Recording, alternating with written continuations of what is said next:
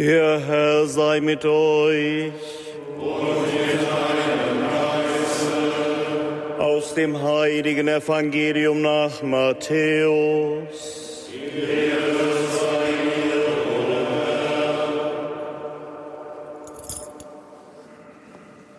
In jener Zeit sprach Jesus zu seinen Jüngern, wenn ihr betet, sollt ihr nicht plappern wie die Heiden, die meinen, sie werden nur erhört, wenn sie viele Worte machen. Macht es nicht wie sie, denn euer Vater weiß, was ihr braucht, noch ehe ihr ihn bittet. So sollt ihr beten. Unser Vater im Himmel, geheiligt werde dein Name, dein Reich komme, dein Wille geschehe, wie im Himmel, so auf Erden. Gib uns heute das Brot, das wir brauchen, und erlass uns unsere Schulden, wie auch wir sie unseren Schuldnern erlassen haben und führe uns nicht in Versuchung, sondern rette uns vor dem Bösen. Denn wenn ihr den Menschen ihre Verfehlungen vergebt, dann wird auch euer himmlischer Vater euch vergeben.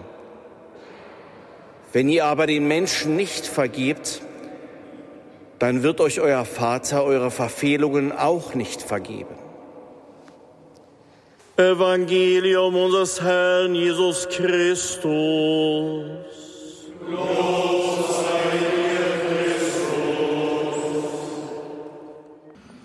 Im Namen des Vaters und des Sohnes und des Heiligen Geistes. Amen.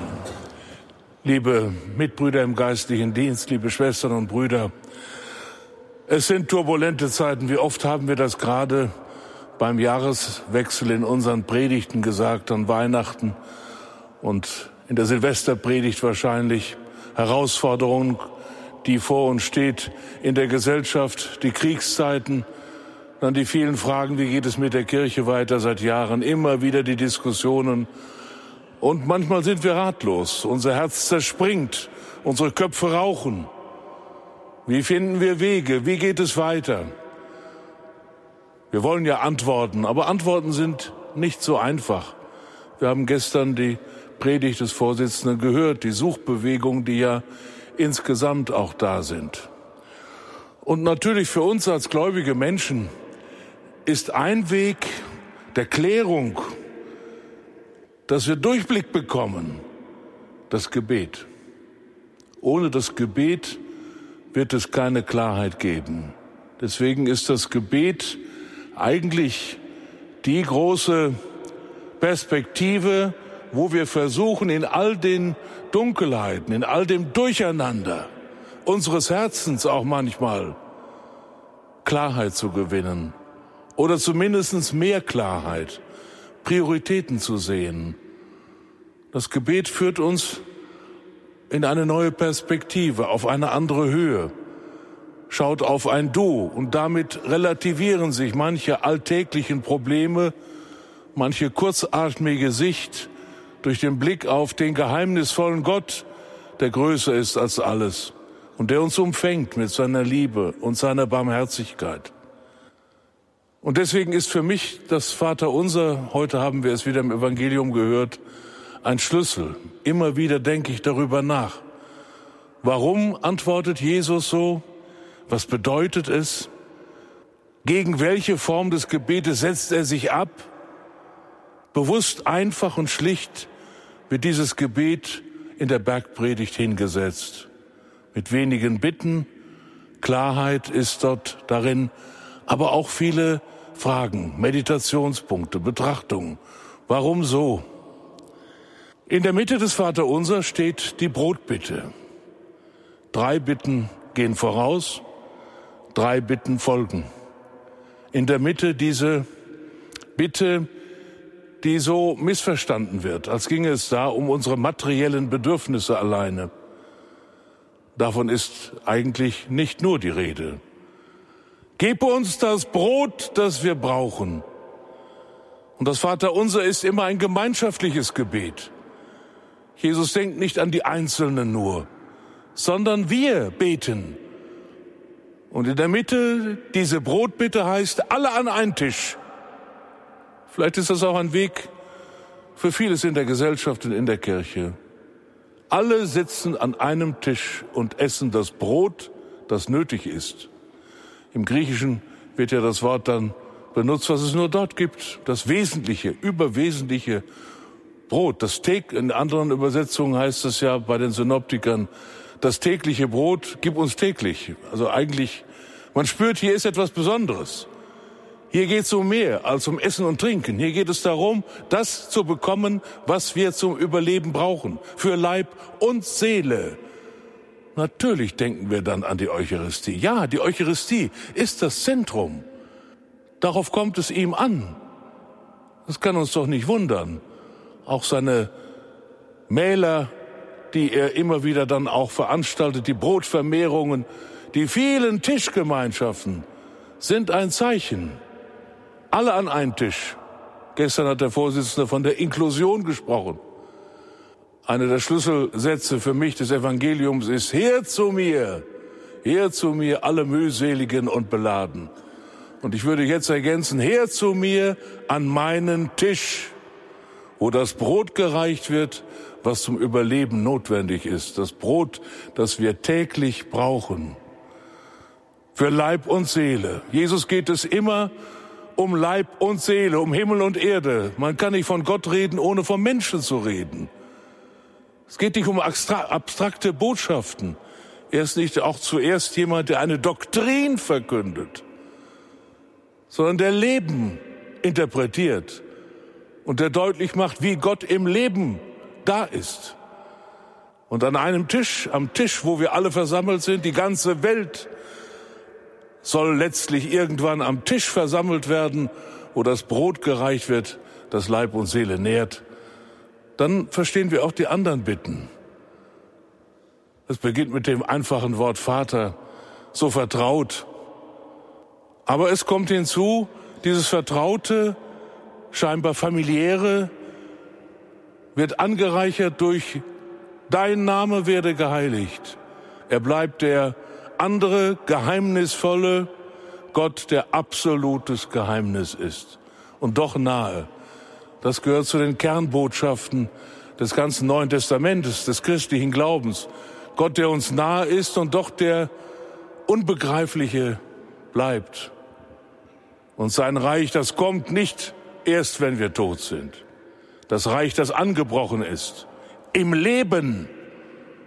Jesus spricht immer vom Leben der Menschen, von der Hoffnung, die heute da ist, die spürbar ist, im Fest, in der Begegnung, in der Vergebung. Dein Reich komme jetzt und sein Wille geschehe im Himmel und auf der Erde, nicht erst im Himmel. Also die Verbindung von Himmel und Erde, Leib und Seele. Das sind die ersten drei Bitten. Und die letzten sagen noch einmal, welche Auswirkungen es hat für uns, auch für unser politisches, gesellschaftliches, kirchliches Leben.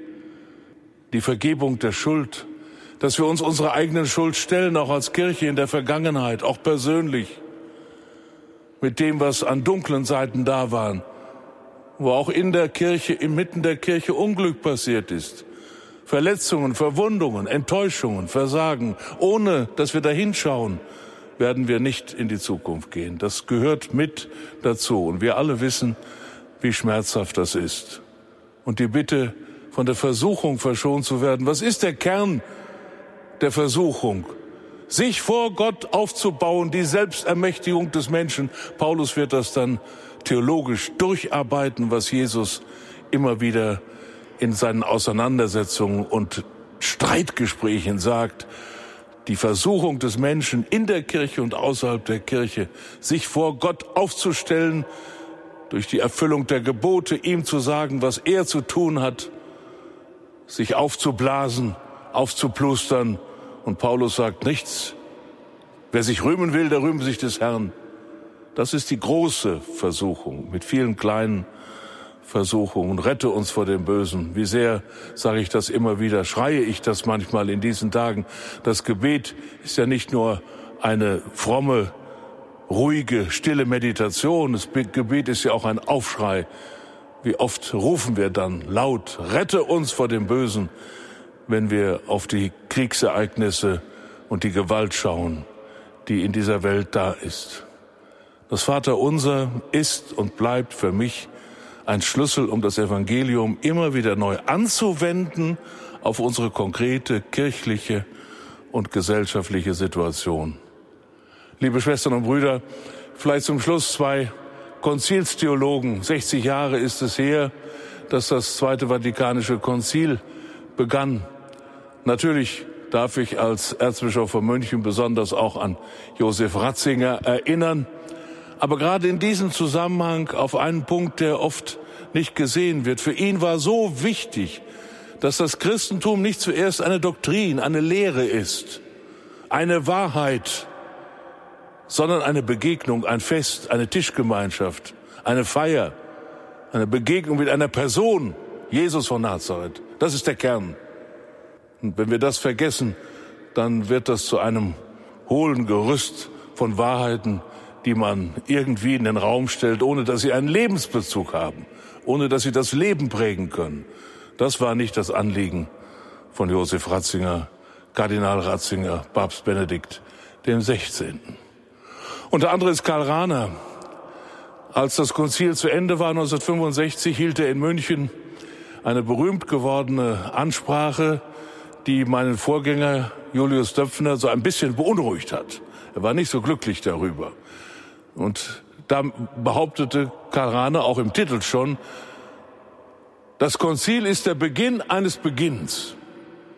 Das war selbst dem Kardinal Döpfner etwas zu viel, weil man dachte, jetzt mit dem Konzil haben wir doch einen schönen Abschluss gefunden und damit ist die Sache erstmal durch. Aber es war nicht so und es ist auch bis heute nicht so. Ich finde das eine aufmunternde Botschaft. Das Konzil ist der Beginn eines Beginns. Und vielleicht sind die synodalen Bewegungen, die wir im Augenblick erleben, bei uns in Deutschland und darüber hinaus, eben der Beginn eines Beginns. Warum so viel Angst?